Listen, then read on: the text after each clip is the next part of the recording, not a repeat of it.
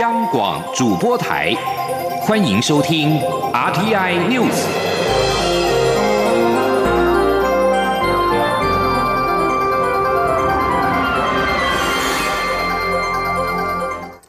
各位好，我是李自立，欢迎收听这一节央广主播台提供给您的 RTI News。近期的降雨仍然无法缓解吃紧的水情，再加上未来降雨预估是正常偏少。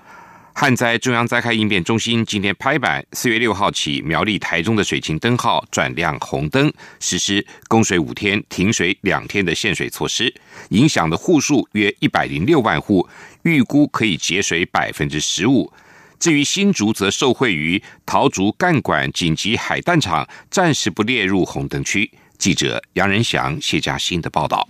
旱灾中央灾害应变中心正式下令，苗栗、台中水情灯号四月六号起转亮红灯。这两县市供水系统包含北彰化部分地区，将分甲乙区实施公五停二限水，甲区停周二、周三，乙区停周四、周五，将冲击一百零六万用水户，预估可节水百分之十五。不过，部分地区因有地下水或是专管送水，如中科、后里科学园区，则可透过减压供水，达到相同效果。指挥官经济部长王美花说：“有一些区域哈，它是有呃，比如说它是取用地下水，好，或者有一些区域它是专管，比如说科学园区，好像这种区域呢，就用节水十五趴，而不用呃。”停工就不用停工哈，按那他的呃减工的部分呢，就是一样是要减到十五趴。这样的减法哈。另外，应变中心也拍板，苗栗、台中红灯区域工业用水每月千度的大户，要从四月一号起，先将节水率由现行百分之十一提升至百分之十三，直到六号实施公五停二限水。王美花强调，不会冲击到产业营运。经济部脸书也指出，苗栗、台中若在五月底前分次累积三百毫米的雨量，即可解除红灯。至于新竹为何免亮红灯，王美花透露，是因为两大秘密武器。王美花说。新竹有两个，一个就是桃竹干管嘛，哈，另外就是新竹也有一个紧急的海淡，哈，每天也有一点三万吨，那这个确实是可以延长啊新竹保一保二水库的这样的一个寿命。我坦白讲，哈，让它的呃下降的幅度减少，好，下降幅度减少，那这样就可以啊比较持续性的来供应了，哈。应变中心也宣布，高频溪流量已低于每秒四点八吨，四。月一号起，高雄水情灯号也将转亮一阶限水的橙灯。中央广播电台记者杨仁祥、谢嘉欣采访报道。蔡英文总统今天下午前往台东慰问在 F 五一战机事故中殉职的罗尚化中尉，跟目前仍然失联的潘颖尊上尉家属。总统强调会持续努力搜救潘颖尊，不会放弃希望。总统也要求国防部务必要全力协助罗尚化的家属，并希望国人一起为国军加油。记者欧阳梦平的报道。空军制航基地两架 F 五一战机二十二号下午在屏东外海进行战术训练时擦撞坠海，飞行员罗尚化中尉殉职，另一名飞行员潘颖尊上尉仍然失联，搜救工作持续进行中。蔡英文总统今天下午到台东机场慰问潘颖尊的家属，并到台东殡仪馆悼念殉职的罗尚化，慰问罗尚化的家属。总统发表了简短谈话，他表示这起事故让全体。国人都非常不舍，此行他除了要了解整体的搜救情况，也要向两位国军弟兄的家人表达慰问之意。他说：“有关潘颖尊上尉的搜救，我们会持续努力，呃，不会放弃希望。那对于殉职的罗尚化中尉，我已经要求国防部务必全力的协助家属。”总统并指出，在事故发生后，国防部已经宣布天安特检，在不影响作战及战备任务的情况下，其余机种都暂停训练、停止演习，进行飞安检查。他也要求国防部尽速厘清事故的调查。至于弹射座椅部分，行政院也已经核定经费，将立即进行换装作业。总统表示，在这个悲伤的时刻，他希望所有强忍悲痛的国军同仁能够坚守岗位、恪尽职责。他也要向国军表达敬意，并希望国人同胞一起为国军加油。中央广播电台记者欧阳梦平采访报道。朝野立委连日来也非常关切战机失事的原因，呼吁空军紧速完成调查。对于外界质疑机型过老，民进党立委郑运鹏表示，其实民航机跟军机的使用年限都很长，最重要的不是机龄，而是整备是否有缺漏。空军今天再强调，将采购最先进由马丁贝克公司生产的弹射椅，装设于 F 五战机，会加速更换作业。国民党立委洪孟凯认为，国军接连发生事故，要求国家运输安全委员会积极介入调查。运安会则回复，现在已经协助军方重建雷达轨迹图以及打捞残骸。运安会主委杨洪志也表示，只要社会有共识，立委也支持修法，运安会当然可以做出承担。A Z 疫苗。开打迈入第三天，中央流行疫情指挥中心今天指出，截至目前已经有三千两百一十八人接种，累计出现了四例非常非严重不良事件的通报。另外，根据 V 二起回报的资料，接种者中出现最多症状的是注射的部位疼痛，占了百分之六十三。记者刘品希的报道。疫情指挥中心二十四号表示，二十二号共有一千五百八十人施打 A Z 疫苗，二十三号有一千六百三十八人，两天共有三千两百一十八人接种。目前只剩金门、连江尚未开打，这两个县市都是一周只有一天的疫苗门诊。不良事件通报也新增三起，累计共四件，都属于非严重不良事件。陈时中表示，他二十二号接种当晚感到手臂疼痛，但目前已没有感觉。另外，接种后的当晚也出现些微发烧的情况。指挥中心专家咨询小组召集人张尚纯也透露，他接种完当晚也出现手臂酸胀的情况，而且有点畏寒，体温偏高，隔天吃药后就比较好。陈时中强调，打完疫苗后都会出现这类的反应，这都没有问题，请大家放心。至于疫苗接种健康回报系统，首日共有八百四十一人参加，累计至今共一千六百六十七人。在首日八百四十一人中，最常见的症状是注射部位疼痛，占百分之六十三。其次依序为肌肉疼痛百分之五十五，疲倦百分之五十三，头痛百分之四十三，胃寒百分之四十二。陈时中透露，他也有向系统回报自己的症状。指挥中心指出，二十四号会再配送六千六百剂疫苗到新增的十四家医院，全台可接种的医院增加为七十二家。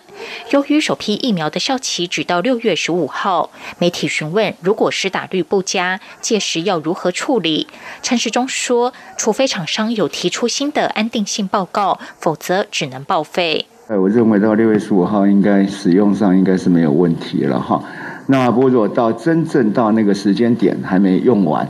好，那大概是有两个嘛，一个是除非是原厂的安心安定性的报告，好，有另外一些更新，那当然可以继续再用。那如果没有的话，那剩下可能就要报废掉了。此外，针对 COVAX 的配送进度，陈时中说，COVAX 有跟台湾联系，第一波疫苗应该会在五月底前配送完毕，但讯息一直有点变化。目前所知，非投资国拿的较多，投资国取得的疫苗较少。指挥中心会持续向国际厂商追疫苗，也会向国产疫苗追货。疾管署长周志浩则说，COVAX 近日有发出声明，安排配送有些延迟，大部分国家都没有拿到，目前正努力配送。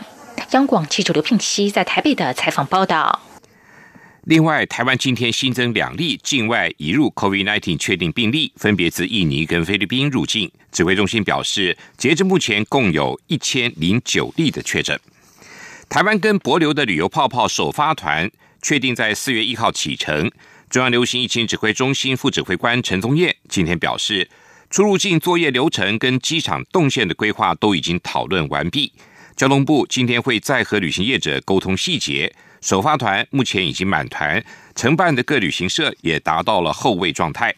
陈东燕还表示，旅客必须在上午的八点钟到机场报到，才整团方式依序裁剪，并且等候裁剪结果。目前机场非管制区共有两处可以休息逛街，旅客可以在该处等候，等拿到实体的验证证明之后，再整团的 check in。预计登机前花费两个小时完成所有的检验程序。对于疫苗的护照是否可行，疫情指挥中心指挥官陈时中则强调，目前的科学证据，世卫组织强烈提醒不能够拿疫苗护照作为开放的依据。但目前有在讨论未来针对打过疫苗而且有经过一定检验的人，能否缩短检疫的时间。最低工资法草案。仍然在行政院审查，劳资双方对于应参采或者是得参采指标尚未获得共识。劳动部今天召开今年第一次基本工资工作小组会议，劳资双方都认为未来调整的幅度应该透过讨论，而非用僵化的方式，才能保留弹性空间。记者杨文军的报道。劳动部二十四号召开今年第一次基本工资工作小组会议，劳动部劳动条件及就业平等司司长黄维琛会后转述指出，会中有专家学者提到，目前台湾经济已呈现 K 型复苏，部分产业表现越来越好，但相对的也有部分产业一直无法复苏。从减班休息的数据来看，像是航空业、观光旅游业、批发零售业等都还是比较惨。会中劳动部也提到，目前立法院在最低工资法中有四个版本，有些有增加抚养比、租金变动率，甚至有些版本也有定公式。另外，主计总处今年新增生产者物价指数 PPI，或许也能当成参采指标之一。不过，与会的劳资委员多认为，各种参采指标都可以参采，没有先后。比较有共识的只有 CPI 消费者物价指数，且多位委员认为，基本工资审议委员会运作成熟，双方也都能理性讨论，未来调整幅度应该透过讨论，而非用僵化的公式，比较有弹性。甚至有委员认为，不急于在此时推动最低工资法。黄维琛说：“也担心说，如果当。”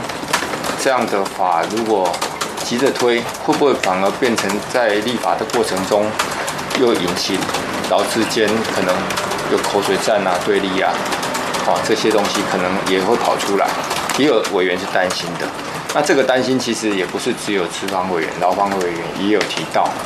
劳动部也说，今年第二次工作小组会议预计将在六月召开，而基本工资审议委员会将在第三季召开，届时将会讨论二零二二年是否会调整基本工资。中央广播电台记者杨文君台北采访报道。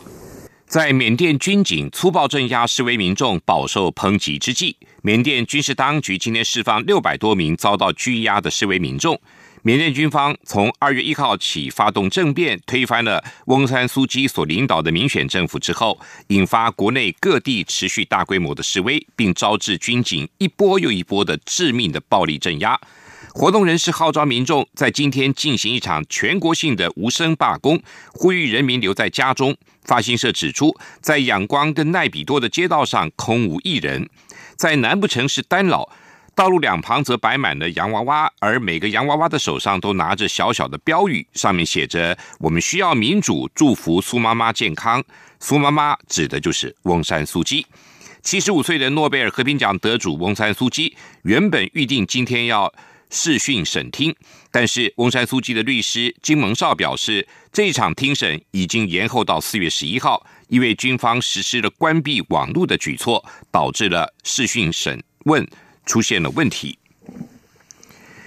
因应 COVID-19 疫情而扩大延期一年的东京奥运会的圣火传递，将在明天二十五号从福岛县的足球场出发。共同社报道，作为奥运象征的圣火，将以一百二十一天的时间传遍日本的全国，然后在七月二十三号的奥运开幕仪式上点燃奥运主场馆东京国立竞技场的火炬台。不过，原定担任首棒的跑者之一的日本国家女子足球队前队长泽惠希，因为身体不适决定退出。另外，又有两名运动员跟女演员广末凉子也宣布退出跑者的行列。媒体报道，高知县政府表示，很多县民都很期待看到广末凉子担任圣火的跑者。得知此讯息，感到非常遗憾。明天担任首棒跑者的日本国家女子足球队成员，还包括了佐佐木在内，共有十六人。这里是中央广播电台台湾之音。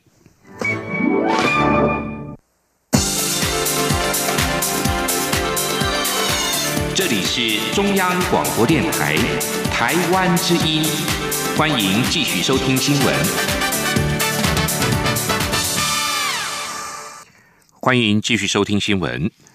民进党两年一度的党职改选将在明年五月登场，而现行党员选举权跟被选举权的入党两年的限制规定是否会下修，引发讨论。为此，兼任党主席的蔡英文总统今天在中执会上裁示，民进党党职选举的资格是否由入党两年下修为一年，授权中常会讨论决定。记者刘玉秋的报道。蔡英文总统去年五二零回国，民进党主席后号召辣台派入党。民进党在去年十二月修正党员入党办法以及入党填表须知与审查作业要点，入党审查采双轨进行，简化线上入党审查程序后，二十四号的中执会也通过修正党员常年党费收缴办法，新增信用卡线上刷卡以及第三方支付方式缴纳常年党费，让入党缴交党费的方式更多。元优化现行常年缴费方式，让青年族群缴费更为便利。另外，民进党两年一次的党职改选将在明年五月登场，党职人员选举资格是否放宽，再度引发讨论。民进党发言人周江杰指出，中执会上也通过入党年龄的讨论案，将授权中常会决定。另针对党员加入本党连续满两年，是否改为一年，实具选举权、被选举权事宜讨论案。中指会决议授权。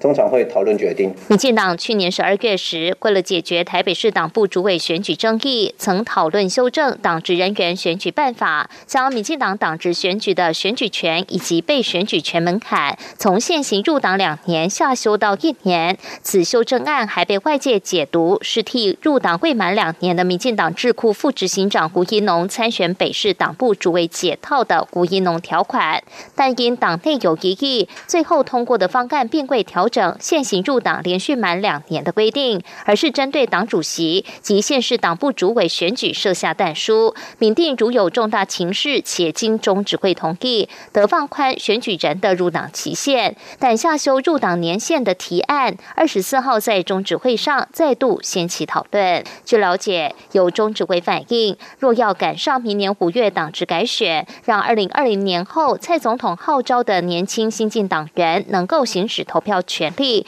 就得赶在今年五月前修改内规。若由三个月才召开一次的中执会来讨论，时辰上可能会来不及。为此，兼任党主席的蔡总统因此才是此案授权中常会讨论决定。中广电台记者刘秋采访报道。中广董事长赵少康日前抛出改造国民党中常会的想法，并且痛批国民党中常会沉沦不接地气。有些中常委跑去中国做生意，搞坏了国民党的名声。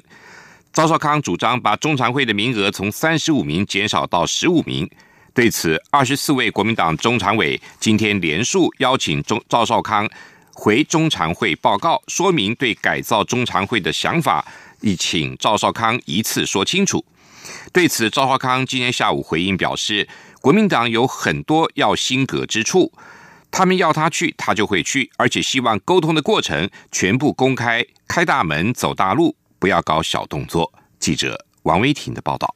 中广董事长赵少康近来对国民党发展有诸多看法，批评国民党中常会沉沦，引发国民党中常委不满。二十四号在中常会提案联署，邀请赵少康至中常会专案报告，一次把话讲清楚。国民党主席江启臣原本才是言意，但中常委当场表示，已经有很多人联署，必须有明确的指示。江启臣最后改才是通过提案，并请议事组邀请。不过。有中常委建议修改提案文字，以较中性的字眼替代，以缓和气氛。最后改为邀请赵少康至中常会专题演讲。对于国民党中常会的决定，赵少康二十四号下午受访时表示，愿意接受邀请，并说国民党有很多应该新格的地方，他会有话直说。针对有中常委质疑赵少康只打蓝不打绿，赵少康说，他不止批判国民党，也有批判民进党，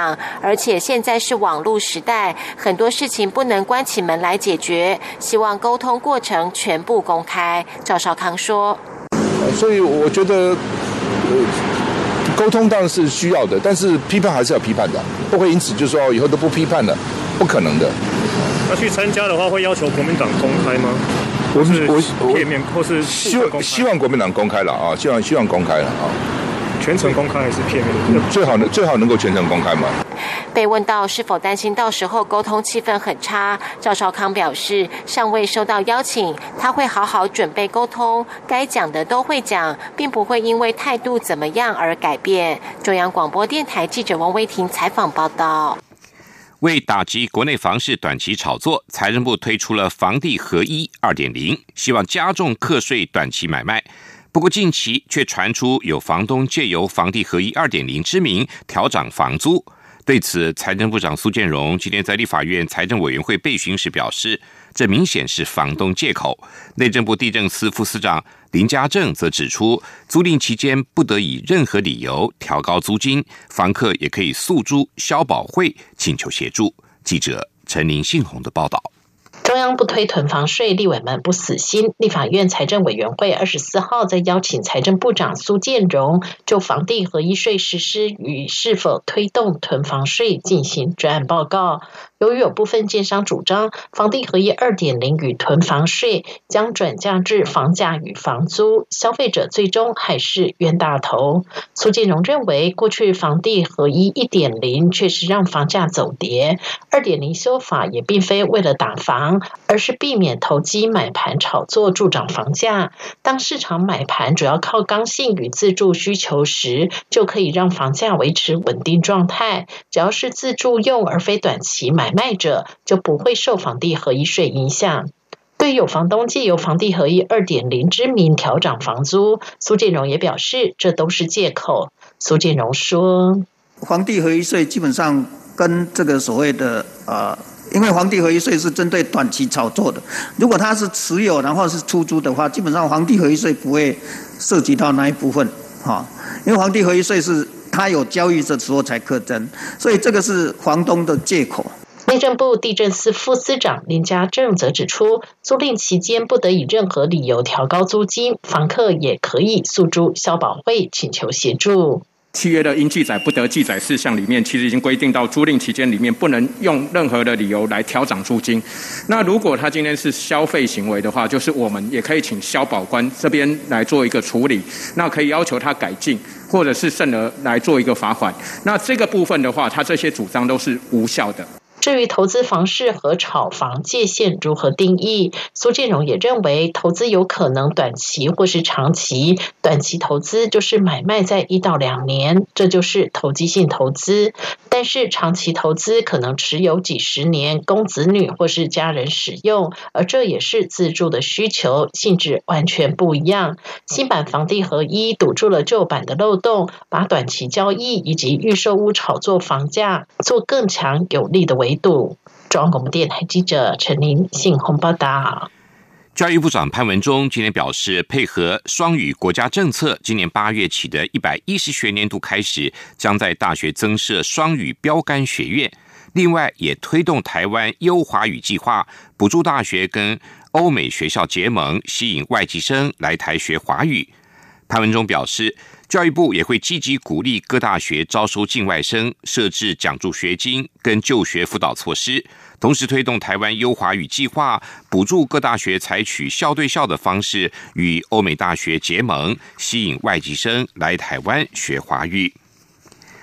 国家摄影文化中心台北馆明天起将在展开试营运，并且一次带来三大展览。民众将能够看到好几百张早期的台湾影像，而当中最早的一系列距今超过一百五十年的台湾原住民肖像。记者郑祥云、陈国伟的报道。文化部次长肖宗煌与国立台湾美术馆馆长梁永斐共同为国家摄影文化中心台北馆揭牌，宣告即日起到四月十八号展开试营运。国美馆想象中的国家摄影博物馆，基本上来讲的话是有选定位置，哈，选定位置也进行了初步规划，哈，但是因为因缘际会，哈，所以那个计划现在暂时停歇，哈，暂时停歇。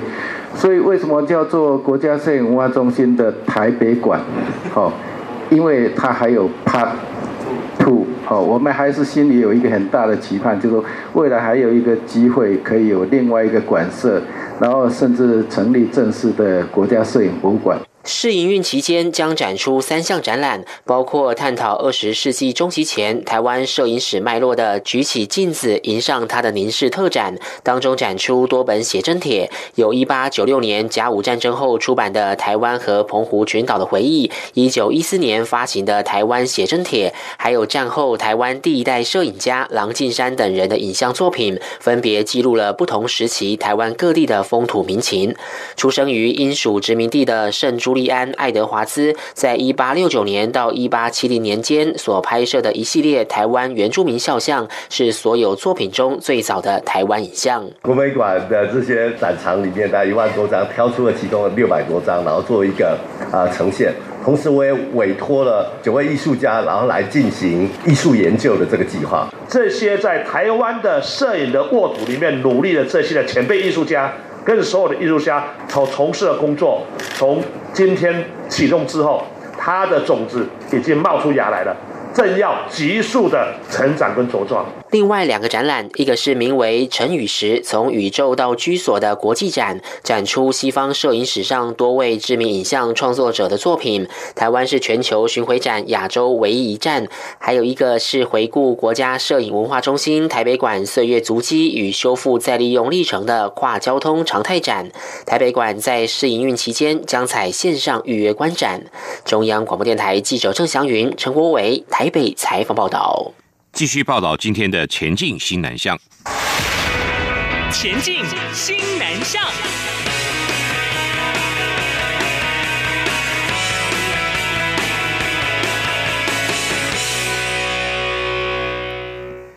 二零二一智慧城市展二十三号隆重的开幕了。经济部工业局智慧城乡馆规划了六大主题，二十多项创新应用服务，以智慧科技服务输出国际为主题参展。现场展示了人工智慧跟物联网的应用，还有大数据跟五 G 的最新应用，已经推动了十七家业者合组 MIT 科技服务国家队，迈向国际市场。而近期在印尼、新加坡、马来西亚等西南向国家验证的